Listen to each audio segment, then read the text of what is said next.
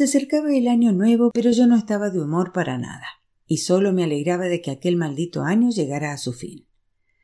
En respuesta a una carta de Parvanej escribí No te imaginas el año que he pasado. Cada día me deparaba una nueva desgracia. La señora Parvin insistió en que les hiciera ropa nueva a mis hijos, pero nuestra humilde celebración de Año Nuevo no incluyó la limpieza de primavera, así como tampoco preparé la mesa tradicional de Hafsin. Mi se empeñó en que fuéramos a recibir el Año Nuevo a su casa.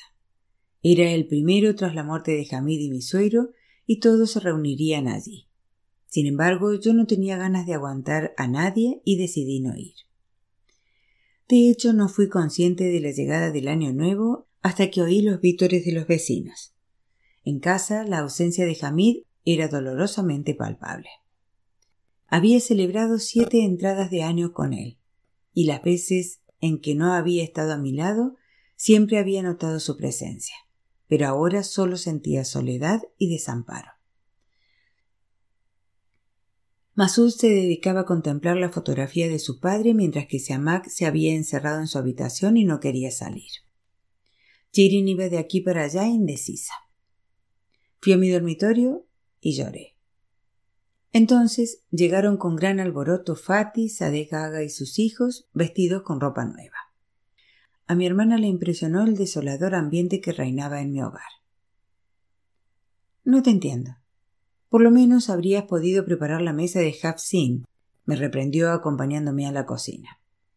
Cuando me dijiste que no irías a casa de tu suegra, lo achaqué a que temías que todos se entristecieran y no querías ver sufrir a tus hijos.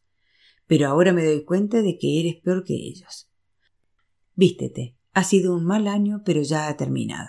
Espero que el nuevo te traiga felicidad y te compense por tanto sufrimiento. Lo dudo mucho.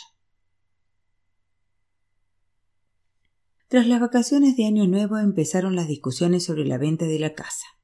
Mi suegra y Mabubej se pelearon, pero las tías y los tíos estaban de acuerdo en que había llegado el momento de vender. El mercado inmobiliario que había caído después de la revolución por las amenazas de embargo y redistribución de las propiedades empezaba a recuperarse y los precios habían subido un poco. Querían venderla cuanto antes por si los precios volvían a bajar o el gobierno decidía embargarla. Cuando recibí la notificación oficial de su decisión, les envié un mensaje diciéndoles que no me trasladaría hasta la finalización del curso escolar, momento en que empezaría a buscar una alternativa. Pero, ¿cuál? Si tanto esfuerzo me costaba vestir y alimentar a los niños, ¿cómo iba a ingeniármelas para pagar encima un alquiler? Las hermanas y la madre de Hamid también estaban preocupadas. Primero me propusieron que me fuera a vivir con mi suegra, pero yo sabía que ella no soportaría a los niños correteando por la casa y yo no quería que mis hijos tuvieran que reprimirse y llevaran una existencia triste. Al final el tío de Hamid propuso que reformáramos las dos habitaciones y el desvencijado garage del fondo del jardín y que nos instaláramos allí. Así, tanto nosotros como mi suegra mantendríamos la independencia y al mismo tiempo sus hijas no tendrían que preocuparse de que su madre viviera sola. Como mis hijos y yo no teníamos derecho a heredar del padre de mi marido, agradecí mucho aquella oferta. A finales del curso escolar, las reformas de la casa de mi suegra casi estaban terminadas, pero el sospechoso comportamiento de Siamak me tenía preocupada y no lograba planificar nuestro siguiente movimiento. Mis viejas ansiedades se habían revivado, pues mi hijo se retrasaba por las tardes cuando volvía a casa discutía sin cesar de política y parecía inclinarse hacia las ideologías de ciertos grupos políticos.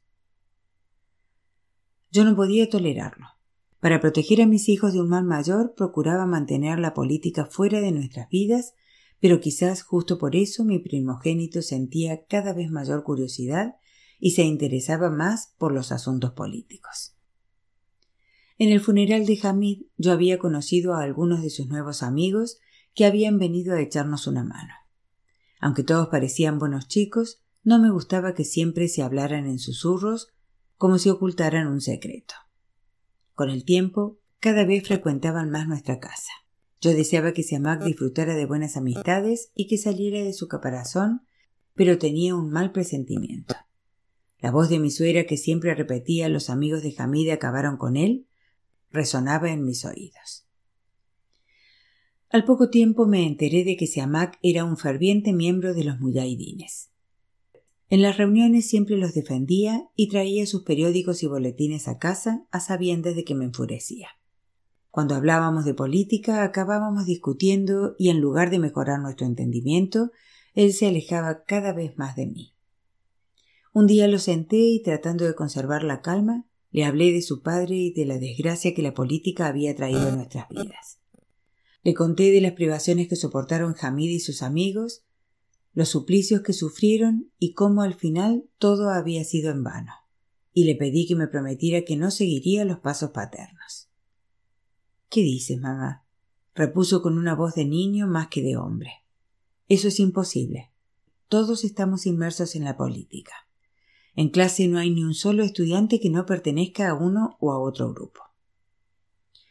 La mayoría son mujahidines, todos buenas personas. Creen en Dios, rezan y luchan por la libertad del pueblo. Es decir, que están a mitad de camino entre tu padre y tu tío, repitiendo los mismos errores que ambos cometieron. No, ¿qué va? Son muy diferentes. Me gustan. Son buenos amigos y me apoyan. Tú no lo entiendes, pero si no me uno a ellos, me quedaré solo. Lo que no entiendo es por qué siempre tienes que pegarte a otros, le espeté. Eso le molestó y me miró enfadado. Al darme cuenta de mi error, bajé la voz y dije Lo siento, no quería decir eso. Es que no soportaría a otro activista político en esta casa, y le supliqué que no se comprometiera. Conseguí que me diera su palabra de que nunca ingresaría formalmente en ningún grupo u organización política, pero aseguró que seguiría apoyando a los mujahidines o como él mismo dijo, que continuaría siendo simpatizante. Entonces le pedí a Sade Gaga, que mantenía una buena relación con Siamak, que hablara con él y lo vigilara. Pero la situación empeoraba. Me enteré de que vendía el periódico de los mujahidines por la calle y sus notas escolares se resentían a tal punto que casi no pudo presentarse a los exámenes finales. Ya antes de que le dieran los resultados, yo sabía que había suspendido varias asignaturas. Un día Sadeh Gaga me telefonó para advertirme que los mujahidines estaban organizando una gran manifestación para la jornada siguiente. Desde primera hora de la mañana vigilé muy de cerca a mi hijo, que tras ponerse unos vaqueros y unas zapatillas, dijo que iría a la tienda a comprar. Entonces envié a Masud a comprar en su lugar. A medida que avanzaba la mañana, Siamak estaba cada vez más nervioso. Salió al patio y se puso a dar vueltas entre las plantas. Luego tomó la manguera y empezó a regar sin dejar de mirar hacia la casa con el rabillo del ojo. Fingí que estaba ocupada haciendo algo en el sótano cuando en realidad estaba observándolo detrás de una persiana de mimbre. Con gran disimulo dejó la manguera y fue hurtadillas hacia la puerta principal. Entonces subí corriendo del sótano de modo que llegué a la puerta antes que él y extendí ambos brazos abarcando todo el umbral. Ya basta, me gritó. Quiero salir. Deja de tratarme como si fuera un crío. Estoy harto. De esta casa solo saldrás hoy por encima de mi cadáver, chillé. Siamak dio un paso hacia mí. Masud acudió en mi ayuda y se colocó entre ambos. Mi hijo mayor, que no podía descargar su rabia sobre mí, la descargó sobre Masud. Piérdete, gallina. ¿Quién te has creído que eres? No te metas, canijo de mierda. Mascullaba dándole patadas y puñetazos. Masud trató de razonar con él, pero Siamak le gritó. Cállate. Esto no es asunto tuyo. Y entonces le arrió tan fuerte en la cara que lo hizo tambalear. Creía que podía confiar en mi primogénito, que llenaría el vacío dejado por su padre, pero ahora veo que no le importa sustituirme por un puñado de desconocidos, aunque le suplique que hoy no salga. ¿Por qué no puedo ir? Porque te quiero, y no quiero perderte como perdí a tu padre. ¿Y por qué no detuviste a mi padre que era comunista? Porque no podía competir con él. Hice cuanto pude, pero era más fuerte que yo. Tú eres mi hijo. Si no soy lo bastante fuerte para detenerte, prefiero morir. Si no me dejas salir, lo mataré, amenazó entonces a Max señalando a Masud. Mátame a mí. Si te pasa algo, me moriré. Así que más vale que lo hagas tú mismo. Siamak lloraba de rabia mirándome con odio. Luego se dio la vuelta y se fue hacia la casa.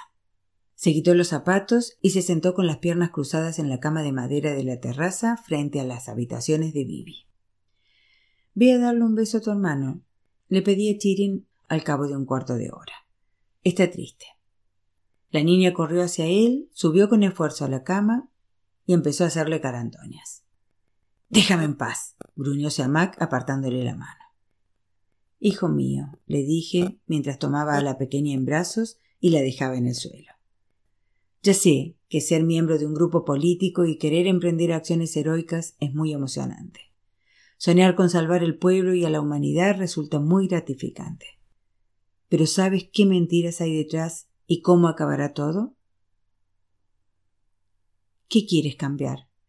¿Qué es eso por lo que estás dispuesto a jugarte la vida? ¿Quieres sacrificarte para que unos cuantos hombres maten a otros cuantos y obtengan poder y riquezas? ¿Eso quieres? No, no lo entiendes. No sabes nada de esta organización. Quieren justicia para el pueblo. Hijo mío, todos dicen lo mismo. ¿Has oído a alguien que pretenda hacerse con el poder declarar que no desea la justicia para el pueblo? Para todos ellos la justicia solo se consigue cuando su grupo llega al poder, y si alguien se interpone en su camino, no dudarán en enviarlo al infierno. Mamá, ¿has leído alguno de los libros que escriben? ¿Has oído uno solo de los discursos que pronuncian? No, hijo. Me basta con que tú hayas leído sus libros y oído sus discursos. ¿Crees que tienen razón? Claro que sí. Si los hubieras leído lo entenderías. ¿Y qué me dices de otros grupos y organizaciones? ¿También has leído sus libros y oído sus discursos? No, no me hacen falta. Ya sé qué dicen. Ah, pues eso no está bien, razoné.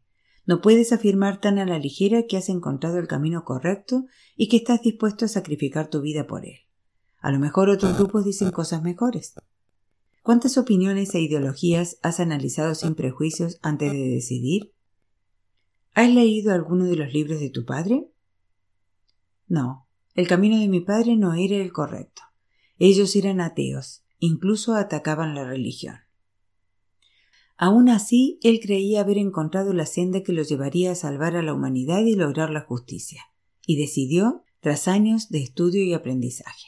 En cambio tú, que no tienes ni una décima parte de sus conocimientos, afirmas que estuvo equivocado toda su vida y que murió siguiendo el camino erróneo. Quizás tengas razón, yo también lo creo. Pero piénsalo bien. Si con toda su experiencia él cometió un error que le salió tan caro, ¿por qué no puedes cometerlo tú? Ni siquiera sabes los nombres de las diferentes escuelas de filosofía política y pensamiento. Medítalo, hijo. La vida es el bien más valioso que posees. No puedes jugártela por un error porque no podrás recuperarla. No sabes nada de esta organización y la cuestionas sin motivo, replicó Siamak tercamente. Crees que quieren engañarnos. Tienes razón. No sé nada de ello, pero sí que alguien que se aprovecha del entusiasmo de jóvenes inocentes e inexpertos no puede ser una persona honrada y decente. No te encontré en una esquina. No renunciaría a ti solo para que alguien pueda conseguir el poder. Todavía me enorgullezco de la perseverancia y determinación que demostré aquel día. A última hora de la tarde se extendió la noticia de las detenciones y las ejecuciones y se produjo el caos.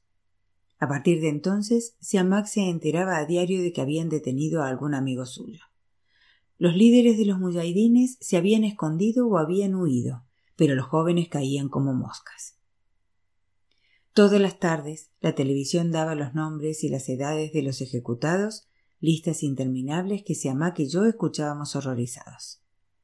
Cada vez que mi hijo oía el nombre de algún conocido, rugía como un tigre enjaulado, mientras yo me preguntaba qué sentirían los padres de aquellos chicos y chicas cuyos nombres daba la televisión.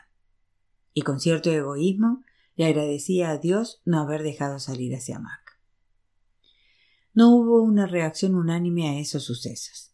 Unos estaban conmocionados, otros indiferentes o nerviosos, y algunos se alegraban. Costaba creer que hubieran reacciones tan dispares en una sociedad que hasta hacía poco parecía tan unida. un día me encontré a un antiguo compañero de trabajo que estaba muy metido en política. ¿Qué ocurre, señora Sadegui? me preguntó.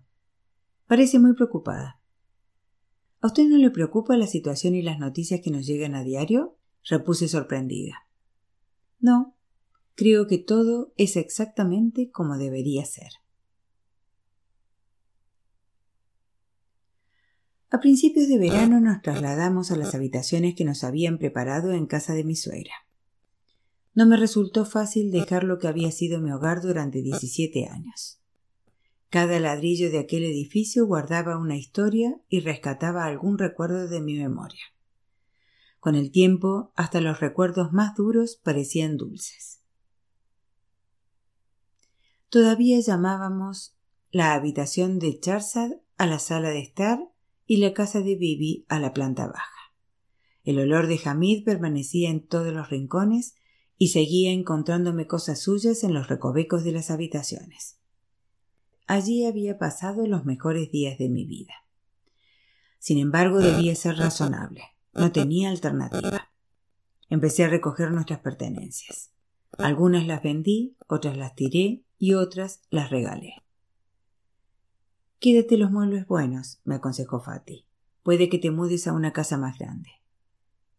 Es una pena que te deshagas de los sofás. Los compraste el primer año de la revolución, ¿te acuerdas? Sí. Entonces era muy optimista. Creía que tendría una vida maravillosa. Pero ahora esos sofás no me sirven de nada. Nunca tendré una casa más grande, al menos de momento, y las nuevas habitaciones son muy pequeñas.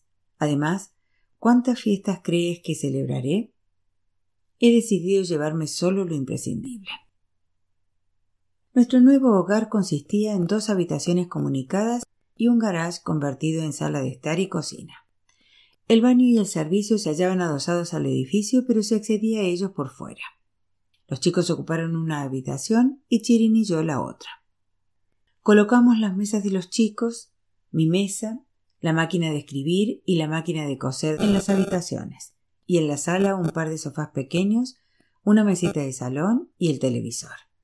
Las tres habitaciones daban al jardín grande con un estanque redondo en el centro, al fondo del cual estaba la casa de mi suegra. Tras vaciar nuestro antiguo hogar, me paseé por las habitaciones pasando las manos por aquellas paredes que habían sido testigos de mi vida y despidiéndome de ellas. Subí a la azotea y oteé la ruta de huida de Hamid hasta la casa de los vecinos. Regué los viejos árboles del patio y miré por los cristales sucios las habitaciones de Bibi. En otros tiempos había reinado una gran animación en aquella silenciosa casa. Me enjugué las lágrimas y compungida cerré con llave despidiéndome definitivamente de aquella etapa de mi existencia, mi felicidad y mi juventud.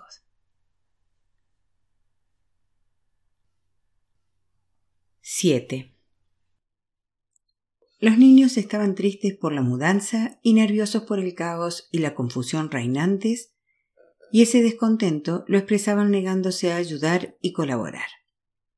Siamak, despatarrado en una cama con el colchón torcido, se tapaba los ojos con un brazo, mientras que Masud, acuclillado junto al muro de fuera con la barbilla apoyada en las rodillas, dibujaba en el pavimento con trozos de yeso de las obras.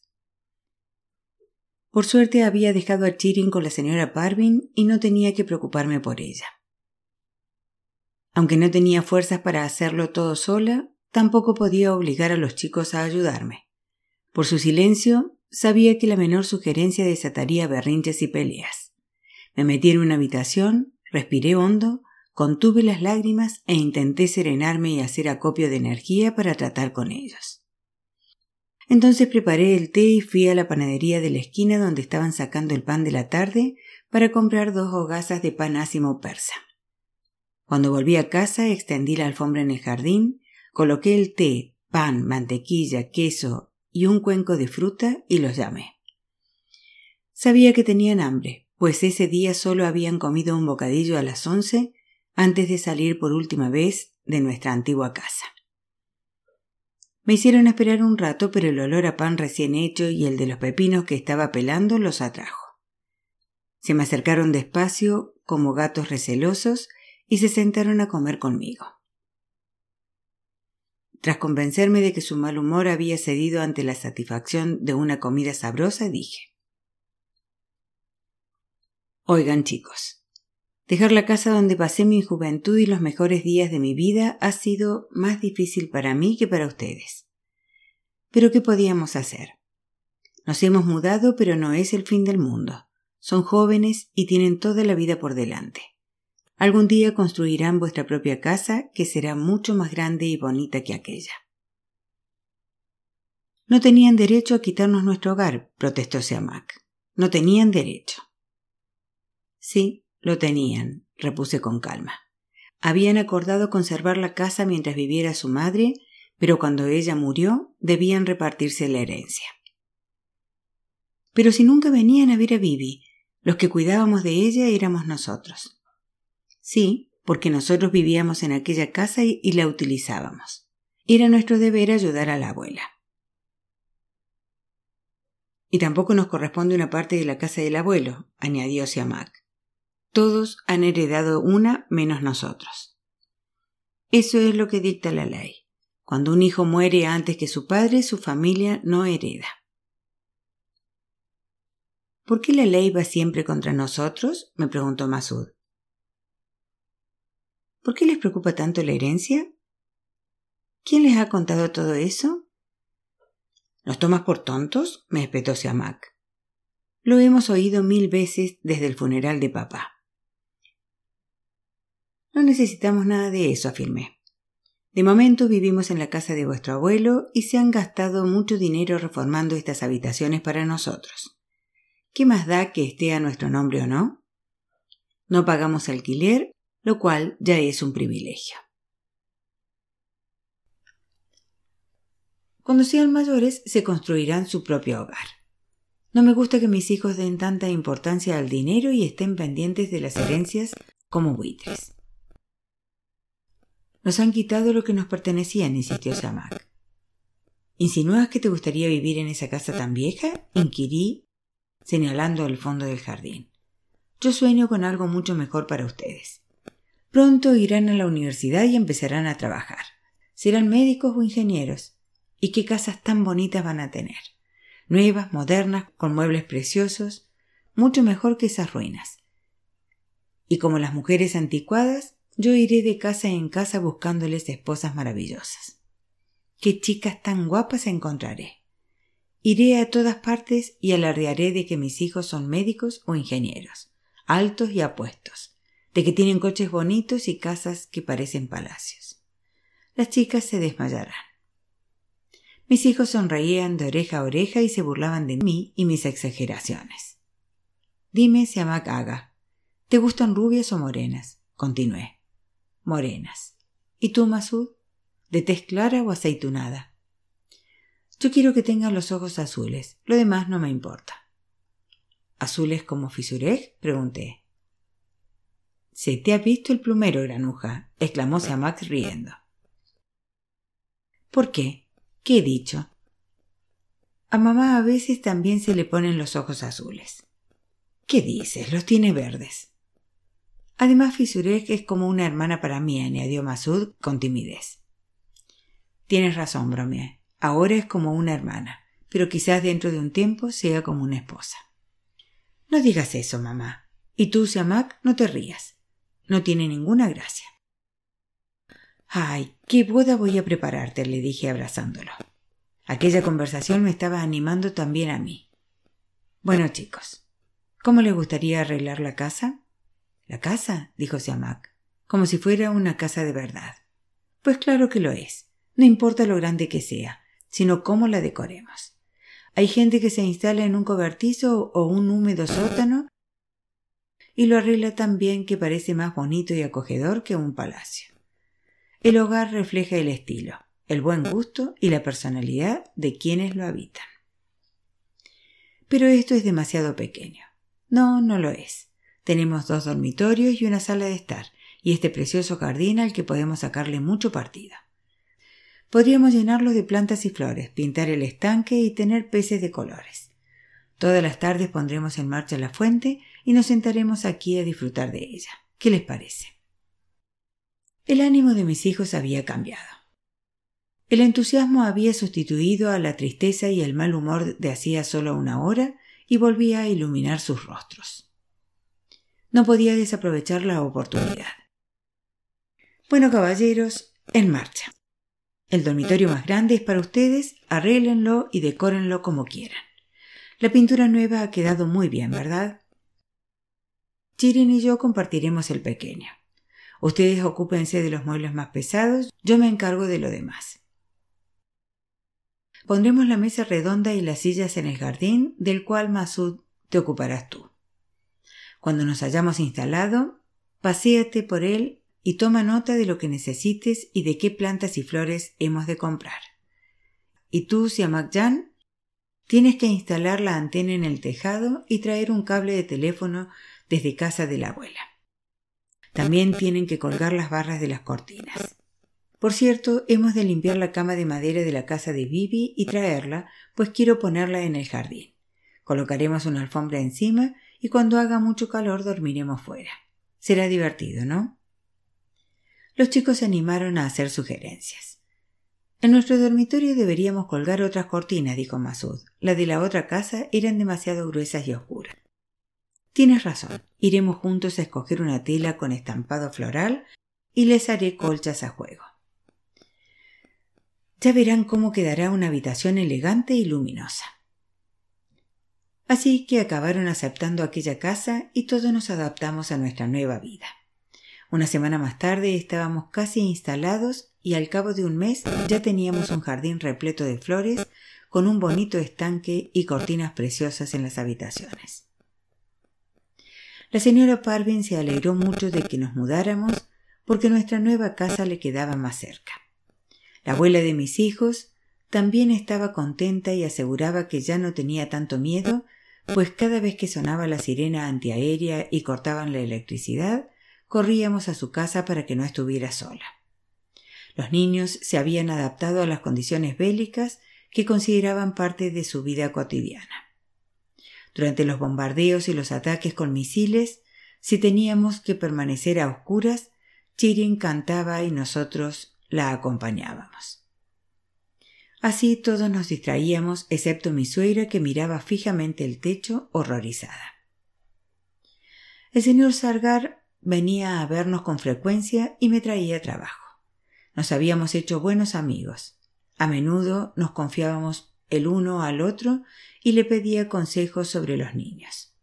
Él también se había quedado solo. Al estallar la guerra, su mujer y su hija habían vuelto a Francia. Por cierto, me dijo un día, recibí una carta del señor Shirzadi. ¿Y qué cuenta? ¿Le va bien? Pues creo que no del todo. Me da la impresión de que está triste y deprimida. Me temo que vivir lejos de su patria no le sienta bien. Últimamente escribe unos poemas desgarradores que parecen cartas desde el exilio. En mi última misiva le dije Tiene usted la suerte de estar allí y llevar una vida tranquila. Y no se imagina lo que me contestó. ¿Qué? A mí no me pasa como a usted. Me cuesta mucho memorizar poesía, pero me envió un poema muy extenso y triste en que describía cómo se sentía en el extranjero. Tiene usted razón, dije. No sobrevivirá a tanta tristeza y depresión. Mi predicción se cumplió al cabo de poco tiempo, pues nuestro desconsolado amigo encontró la paz eterna, una paz que seguramente nunca había experimentado en este mundo.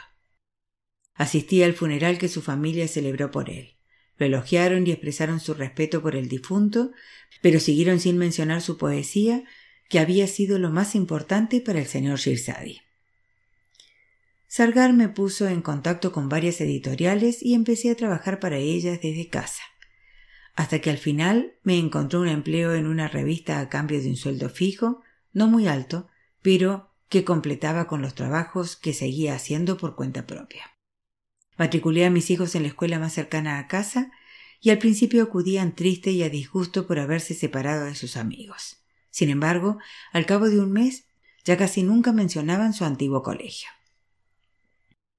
Siamak hizo nuevas amistades y Masud, que era simpático y bueno, pronto se granjeó el cariño de todos. Chirin había cumplido tres años y era una niña alegre y encantadora que bailaba, hablaba por los codos y jugaba con sus hermanos. La habría llevado a una guardería cercana, pero la señora Parvin no quiso ni oír hablar de eso. ¿Acaso te sobra el dinero? me dijo. Cuando no estás en la revista, estás en casa tecleando, leyendo, escribiendo o cosiendo. ¿Y luego quieres regalar ese dinero que tanto te cuesta ganar a esa gente? Ni hablar. No pienso permitirlo. Como si yo no existiera. Poco a poco me acostumbré a mi nueva existencia. Aunque todavía estábamos en guerra y las noticias eran aterradores, me hallaba tan absorta en la vida que solo tomaba plena conciencia de la contienda cuando las sirenas antiaéreas aullaban. Y ni siquiera entonces me preocupaba demasiado siempre que estuviéramos todos juntos. Pensaba que la mejor forma de morir sería juntos en el mismo sitio. Por suerte los chicos todavía no tenían edad para el servicio militar y para cuando la tuvieran seguro que el conflicto habría terminado. Al fin y al cabo, ¿cuántos años más podía prolongarse?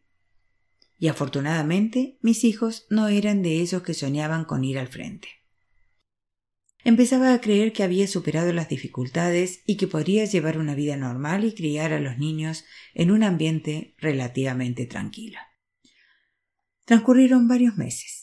El gobierno seguía arremetiendo contra los disidentes y grupos opositores y los asesinatos estaban a la orden del día. Los activistas políticos pasaron a la clandestinidad, los líderes de varias organizaciones huyeron del país. Como la guerra no acababa, comencé a preocuparme de nuevo por el futuro de mis hijos, a quienes no dejaba de vigilar. Parecía que mis charlas, junto con los sucesos recientes, habían surtido efecto y Siamak ya no tenía mucha relación con sus amigos muyahidines, o eso creía yo. A medida que se acercaba la primavera, mis temores fueron remitiendo. Los chicos estaban ocupados preparando los exámenes finales. Empecé a insinuarles que tenían que prepararse también para las pruebas de acceso a la universidad. Quería que se enfrascaran tanto en los estudios que no tuvieran tiempo de pensar en nada más. Una noche de primavera, mientras mecanografiaba un texto que había corregido, Chirin ya dormía, pero la luz de la habitación de sus hermanos todavía estaba encendida. Sonó el timbre de la puerta y a continuación llamaron con los nudillos. Se me heló la sangre. Siamak se precipitó fuera de su habitación y nos miramos horrorizados. Masud salió también adormilado. Los golpes no cesaban. Fuimos los tres hacia la puerta, pero luego los aparté y entreabrí solo una rendija. Entonces alguien empujó la puerta abriéndola de par en par. Me puso delante una hoja de papel, me apartó de un empellón e irrumpieron varios miembros de la Guardia Revolucionaria.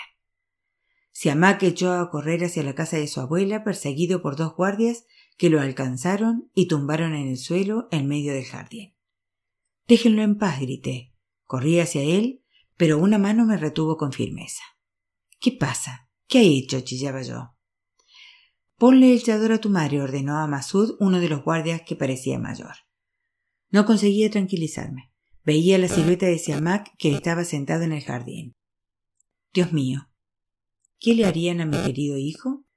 Imaginé que lo torturaban. Me puse a gritar y me desmayé. Cuando recobré el conocimiento, Masud me echaba agua en la cara mientras los guardias se llevaban a mi hijo mayor. No se lo lleven, les grité corriendo tras ellos. ¿A dónde lo llevan? Díganmelo. A la cárcel de Evin. Me susurró el mayor de los guardias para que no lo oyeran sus compañeros, mirándome con gesto compasivo. No se preocupe, no le harán daño. Venga la semana que viene y pregunte por ese atolá Haj Hosseini. Yo mismo le informaré. Mátenme a mí, pero no hagan daño a mi hijo, por favor, supliqué. Por amor de Dios, por sus hijos. El guardia negó con la cabeza, contrito, y se marchó. Masud y yo corrimos tras ellos hasta el final de la calle, mientras los vecinos nos miraban tras las cortinas. Cuando el vehículo de la Guardia Revolucionaria dobló la esquina, me derrumbé en la calzada. Masud me llevó a casa. Yo solo veía la cara de Siamak pálida y sus ojos aterrorizados, y lo oía gritar con voz trémula. Mamá, por amor de Dios, haz algo, mamá. Sufrí convulsiones toda la noche. Siamak apenas tenía diecisiete años. ¿Qué crimen había cometido? ¿Vender clandestinamente el periódico de los muyahidines? Hacía tiempo que ya no mantenía contacto regular con ellos. ¿Por qué se lo habían llevado? Por la mañana no sé de dónde saqué fuerzas para levantarme. No podía acudir a nadie en busca de ayuda, pero tampoco quedarme de brazos cruzados viendo cómo destrozaban el futuro de mi hijo. Mi vida parecía una serie de reposiciones televisivas, solo que cada vez los sucesos variaban ligeramente y cada vez lo sobrellevaba peor. Me vestí. Masud, aún sin desvestir, dormía en el sofá. No quiero que vayas a la escuela. Espera aquí a la señora Parvin y dile que se lleve a Chirin. Y llama a tu tía Fati y cuéntale lo ocurrido, le dije, despertándolo con suavidad. ¿A dónde vas tan temprano? preguntó todavía adormilado. ¿Qué hora es? Son las cinco. Voy a casa de Mahmoud. Quiero hablar con él antes de que se marche al trabajo. No, mamá, no vayas. No tengo alternativa. La vida de tu hermano está en juego y Mahmoud conoce a mucha gente. No sé cómo, pero he de conseguir que me lleve a ver al tío de Teram Sadat. No, mamá, por amor de Dios, no vayas. No te ayudará. ¿Acaso ya no te acuerdas? No, hijo mío, me acuerdo, pero ahora es diferente. Hamid era un extraño para él, pero ama que su sobrino, lleva su misma sangre. No, mamá, no sabes. ¿Qué no sé? ¿De qué me estás hablando? No quería decírtelo, pero ayer por la tarde vi a uno de esos guardias revolucionarios en la esquina. ¿Y? No iba solo. Hablaba con el tío Mahmoud y ambos miraban nuestra casa. Todo me dio vuelta. ¿Había traicionado a mi hermano hacia Mac? ¿A su propio sobrino? No podía creerlo. Salí corriendo. Tomé el coche, fui a casa de Mahmoud y me puse a golpear su puerta con todas mis fuerzas. Golam Hossein y Mahmoud abrieron asustados. Golam Ali se había alistado en el ejército y llevaba un tiempo en el frente. Mi hermano todavía llevaba la ropa de estar por casa. ¡Sin vergüenza! ¿Has llevado la Guardia Revolucionaria a mi casa? le grité. ¿Has hecho detener a mi hijo? Mi hermano me miró fríamente. Esperaba que lo negara, que se enfadara, que se sintiera ofendido por mis acusaciones. Bueno, tu hijo es un muyaidín, ¿no? repuso. No. Mi hijo es demasiado joven para tomar partido. Nunca ha sido miembro de ninguna organización. Eso es lo que tú crees, hermana. Siempre metes la cabeza debajo del ala. Yo mismo lo vi vendiendo periódicos en la calle. ¿Solo eso? ¿Lo has mandado a la cárcel por eso? Era un deber religioso. ¿Acaso no te has enterado de las traiciones y los asesinatos que están cometiendo? No voy a comprometer mi fe y mi vida eterna por tu hijo. Habría hecho lo mismo si se hubiera tratado de un hijo mío. Pero se ama que es inocente, no forma parte de los muyaidines. Eso no es asunto mío. Mi deber era informar a las autoridades. El resto es competencia del Tribunal Islámico de Justicia. Si es inocente, lo soltarán. ¿Y ya está? ¿Y qué ocurrirá si se equivocan? ¿Y si mi hijo muere por error? ¿Podrías vivir con ese cargo de conciencia? ¿Por qué tendría que preocuparme? Si se equivocan la culpa será suya, y aún así no sería tan grave. Lo considerarían un mártir. Iría al cielo y su espíritu me estaría eternamente agradecido por haberlo salvado de un destino como el de su padre. Los muyaidines son traidores a la patria y a la religión. No existe peor traidor a su religión y su país que tú, grité, manteniéndome en pie solo por la ira que sentía. Tú y quienes son como tú están destruyendo el Islam. ¿Cuándo emitió el ayatolá esas fetuas? Serías capaz de cometer el acto más vil en tu propio provecho y justificarlo con tu fe y tu religión. Le escupí en la cara y me marché. Tenía una fuerte jaqueca y tuve que pararme dos veces para vomitar en el bordillo, solo bilis. Fui a la casa de mi madre. Alí estaba a punto de salir hacia el trabajo. Agarrándolo de un brazo le supliqué que me ayudara, que buscara a algún conocido con influencia, que pidiera ayuda a su suegro. Hermana, te juro que estoy desconsolado. Si Amá creció en mis brazos. Yo lo quería, dijo, negando con la cabeza. ¿Que lo querías? chillé. Hablas como si ya estuviera muerto. No, no he querido decir eso. sino que nadie hará nada por él. Nadie puede hacer nada por él. Ahora que le han colocado la etiqueta de Mujahideen, le darán la espalda, porque esos bellacos han cometido muchos crímenes. ¿No lo entiendes? Fui a la habitación de mi madre, me arrojé al suelo y me golpeé la cabeza gimiendo. Mira a tus queridos hijos dispuestos a matar a su sobrino, un muchacho de diecisiete años.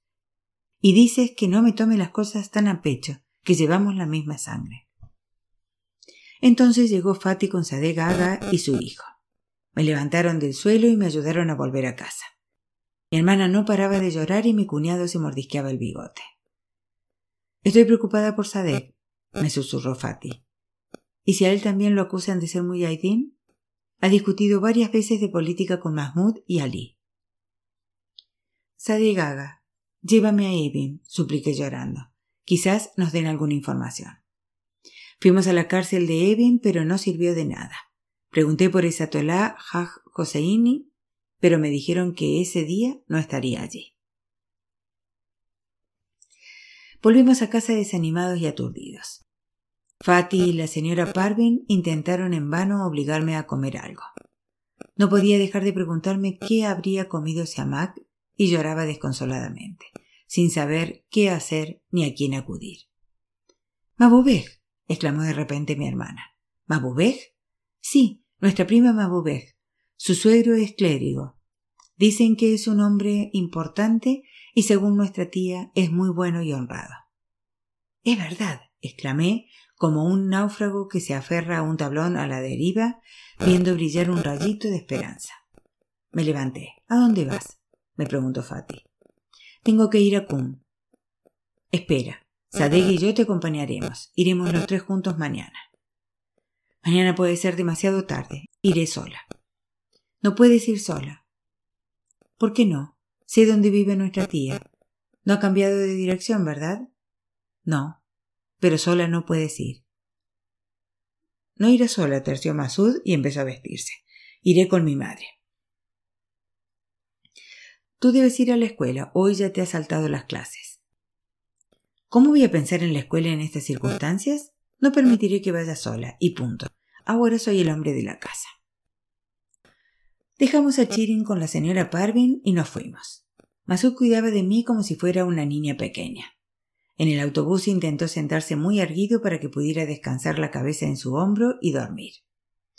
Me dio unas galletas y me obligó a beber agua. Cuando llegamos a Kun me apoyé en él para caminar y buscó un taxi. Llegamos a casa de mi tía ya de noche. Que Dios se apiade de nosotros. ¿Qué ha pasado? exclamó ella muy sorprendida al vernos allí a aquellas horas. Ayúdame, tía, sé. Estoy a punto de perder también a mi hijo. Al cabo de media hora llegaron mi prima Mabubej y su marido Moxen. Mabubej había engordado un poco, pero seguía siendo una mujer joven y risueña. Su marido era atractivo y parecía inteligente y cariñoso. Era evidente que se querían mucho. Sin dejar de sollozar, les expliqué lo sucedido. Es imposible que lo detengan basándose en pruebas tan endebles, dijo Moxen, consolándome y tratando de tranquilizarme. Prometió llevarme a ver a su padre al día siguiente y hacer cuanto pudiera por mí. Al final me calmé un poco. Mi tía me obligó a cenar algo ligero, Mabubek me dio un sedante y por fin, después de veinticuatro horas, conseguí conciliar el sueño. El suero de Mabubek era un hombre amable y compasivo. Mi historia lo conmovió e intentó darme ánimos. Hizo unas cuantas llamadas, apuntó varios nombres y escribió algunas notas que le tendió a Moxen pidiéndole que me acompañara a Teherán. Por el camino yo rezaba sin cesar y suplicaba a Dios. Nada más llegar a casa, Moxen se puso en contacto con diferentes personas hasta lograr una cita en la cárcel de Evin para el día siguiente. En Evin, el alcalde, tras intercambiar cumplidos con Moxen, declaró Es simpatizante de los muyahidines, pero hasta la fecha no han encontrado pruebas fiables y vinculantes contra él. Lo liberaremos en cuanto hayamos cumplido los procedimientos legales de rigor. Y le pidió a Moxen que diera recuerdos a su padre. Las palabras del alcalde me mantuvieron en pie durante diez meses, diez meses oscuros y dolorosos. Todas las noches soñaba con Siamak. Lo veía colgado de las piernas y recibiendo brutales latigazos en la planta de los pies. Siempre me despertaba gritando en plena noche. Creo que fue una semana después de la detención de Siamak cuando reparé en mi imagen en el espejo. Estaba vieja, horrible, delgada y demacrada. Lo que más me sorprendió fue el mechón canoso que de pronto me salió al lado derecho de la cabeza.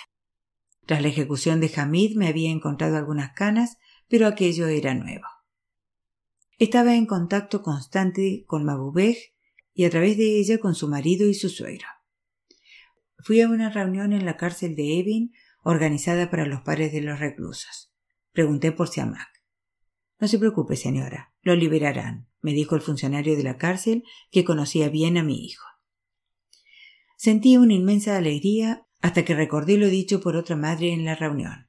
Cuando dicen lo liberarán, significa que lo liberarán de la vida. Los vaivenes entre el miedo y la esperanza estaban acabando conmigo. Intentaba concentrarme en mi trabajo a fin de tener menos tiempo para pensar.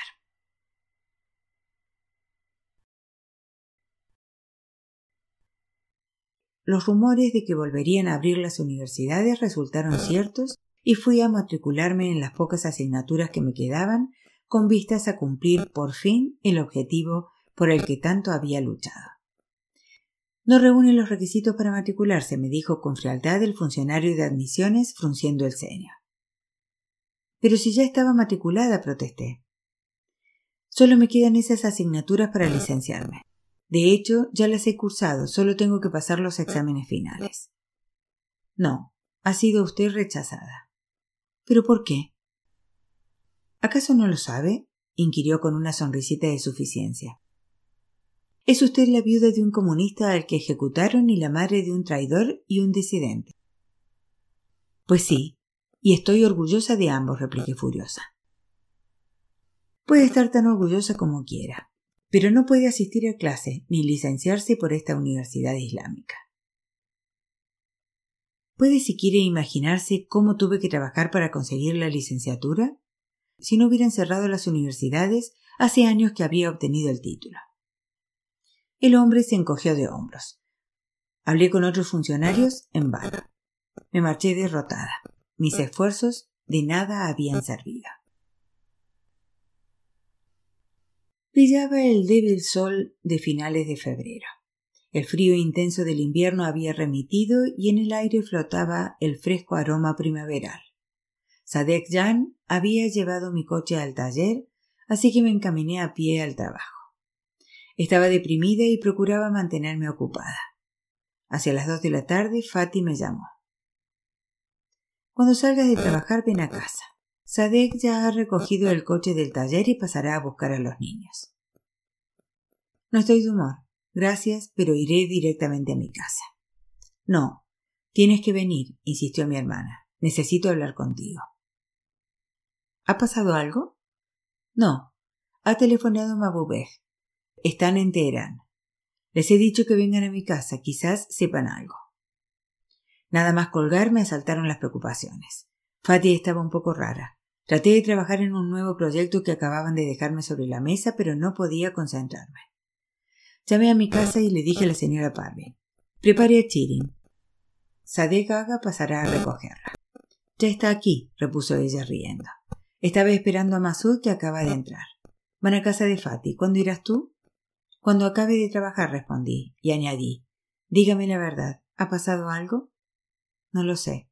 Si hubiera pasado algo, Sadek me lo habría dicho. Querida mía, no sufras tanto sin motivo. Te vas a consumir. En cuanto hube entregado el trabajo, salí de la oficina y fui en taxi a la casa de Fati. Cuando mi hermana me abrió la puerta, la miré con recelo. Hola, me saludó. ¿Por qué me miras así? Dime la verdad, Fati. ¿Qué ha pasado? ¿Qué quieres decir? ¿Tiene que pasar algo para que vengas a visitarnos? Firusek llegó hasta mí bailoteando y se me echó en los brazos. Chirin también vino corriendo. Miré a Masud que estaba sereno y pensativo. ¿Qué está pasando? Le susurré al entrar. No lo sé. Acabamos de llegar. Están muy raros. No paran de decirse cosas al oído. Fati, grité, ¿qué ha pasado? Haz el favor de decírmelo. Me estoy volviendo loca. Tranquilízate, por amor de Dios. Sea lo que sea, tienen que ser buenas noticias. ¿Tienen que ver con Siamak? Sí. Dicen que lo liberarán por año nuevo. Quizás incluso antes, terciosa de Gaga. ¿Quién lo ha dicho? ¿Cómo se han enterado? Cálmate, me pidió Fati. Siéntate. Te traeré un poco de té. Masud me tomó una mano. Sade Gaga reía y jugaba con los niños. Por amor de Dios, Sade Gaga, dime exactamente lo que sabes. La verdad es que no es mucho. Fati está más informada que yo. ¿Cómo se ha enterado? ¿Se lo ha dicho Mabubé? Sí, creo que ha hablado con vuestra prima. Fati entró con la bandeja de té y Firusek dio un salto, sujetando un plato de pastas. Fati, te lo ruego por tus hijos, siéntate y cuéntame qué te ha dicho Mabubej. Me ha dicho, ya está, muy pronto liberarán a Siamak. ¿Qué quiere decir muy pronto? Quizás esta semana. Dios mío. ¿Crees que será verdad? Me recosté en el sofá. Fati lo tenía todo pensado. Me acercó rápidamente un frasco de gotas de nitroglicerina y un vaso de agua. Me tomé la medicina y esperé a que me hiciera efecto. Entonces me levanté dispuesta a marcharme a casa. ¿A dónde vas? preguntó mi hermana. He de organizar la habitación de mi hijo. Si vuelve a casa mañana, quiero que lo encuentre todo limpio y ordenado. Tengo un montón de cosas que hacer. Siéntate, me ordenó. ¿Por qué nunca puedes estarte quieta? Te diré la verdad. Mabubeg me ha dicho que Siamak podría regresar esta misma noche. ¿Qué? ¿Qué quieres decir? Pregunté sentándome de nuevo. Mabubek y Moxen han ido a Evin por si lo liberan hoy. Tienes que controlarte. Podría llegar en cualquier momento. Debes estar tranquila. Pero yo estaba nerviosa e impaciente y a cada momento preguntaba ¿Qué ha pasado? ¿Cuándo vendrán? Hasta que de repente oí gritar a Masud el nombre de su hermano y vi entrar a mi hijo. La alegría y la emoción que sentí me desbordaron el corazón que parecía a punto de explotar. Abracé con fuerza hacia Mac, que estaba más delgado y más alto. Me costaba respirar, y alguien me echó agua en la cara. Volví a abrazar a mi hijo. Le toqué la cara, los ojos, las manos. ¿De verdad era mi querido Siamak? Masuda abrazaba una y otra vez a su hermano sin dejar de llorar. Era increíble que aquel chico tan bueno y tranquilo que había cargado con las responsabilidades de la vida con valor y que me había dado esperanzas, hubiera guardado en su interior tantas lágrimas durante tanto tiempo. Riendo y emocionada, Chirin, que al principio se había mostrado un poco reticente, se lanzó a los brazos de su hermano mayor. Pasamos una noche de felicidad, júbilo y delirio indescriptibles. Enséñame los pies, le pedí a mi hijo. No digas tonterías, mamá, exclamó Sama riendo. La primera persona a quien llamé fue al suero de Mabubé. Entre sollozos le di las gracias colmándolo de palabras cariñosas. No he hecho nada del otro mundo, me dijo. Claro que sí, me ha devuelto a mi hijo. Los dos días siguientes fueron un frenesí de visitas familiares. Mansurej y Manijej vigilaban mucho a su madre cada vez más frágil, olvidadiza y confundida, hasta el punto de que creía que Siamak era Hamid. Yo le había hecho tantas promesas a Dios que no sabía por dónde empezar. Dejé todo lo que tenía pendiente y los cuatro fuimos en peregrinación al sepulcro del imán Reza en Mayad.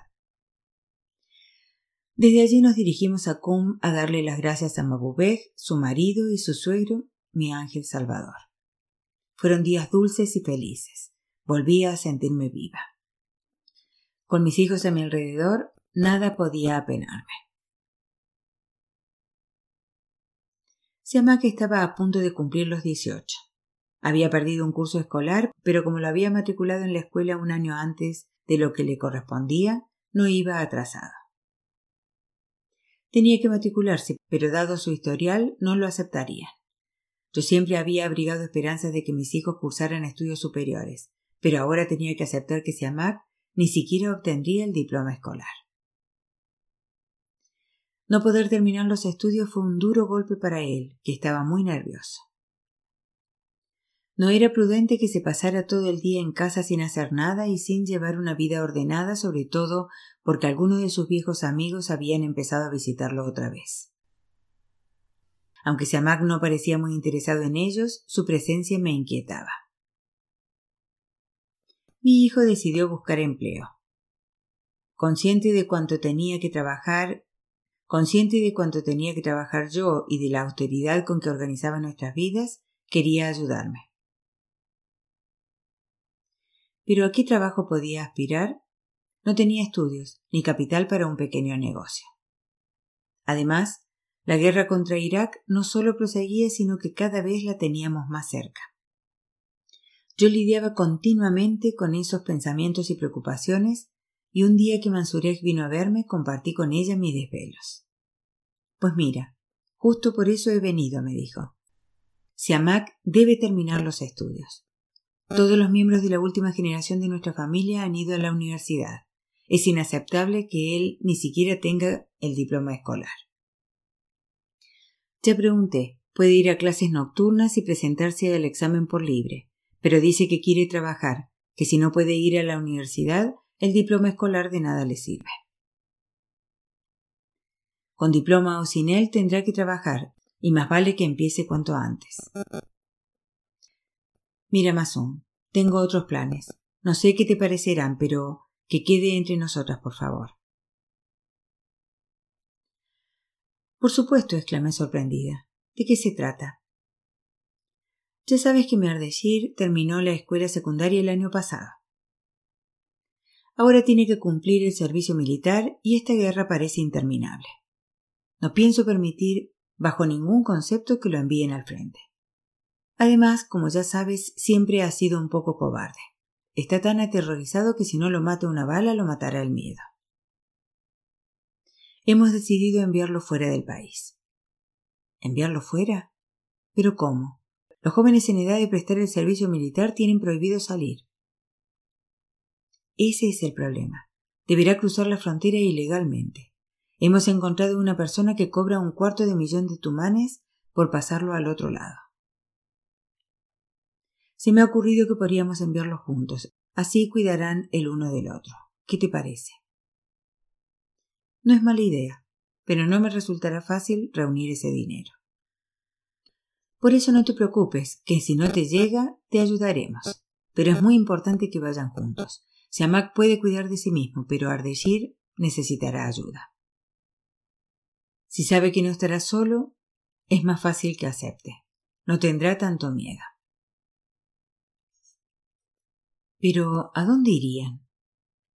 Pueden ir en numerosos sitios. Numerosos países aceptan refugiados. Recibirán un estipendio un tiempo y luego podrán seguir estudiando. Pero dime, ¿qué te preocupa? ¿El dinero? No. Si es por el bien de mi hijo, venderé cuanto tengo y pediré prestado. Pero necesito estar segura de que es por su bien. Dame una semana para pensarlo y hablarlo con él. Pasé dos días dándole vueltas al asunto. ¿Era prudente dejar a un chico de la edad de Siamak en manos de un pasador? ¿No era muy peligroso cruzar ilegalmente la frontera? Mi hijo tendría que vivir solo en otro país. Si quería ayuda, ¿a quién acudiría? Necesitaba que alguien me aconsejara, así que le expliqué la situación a Sade Gaga en privado.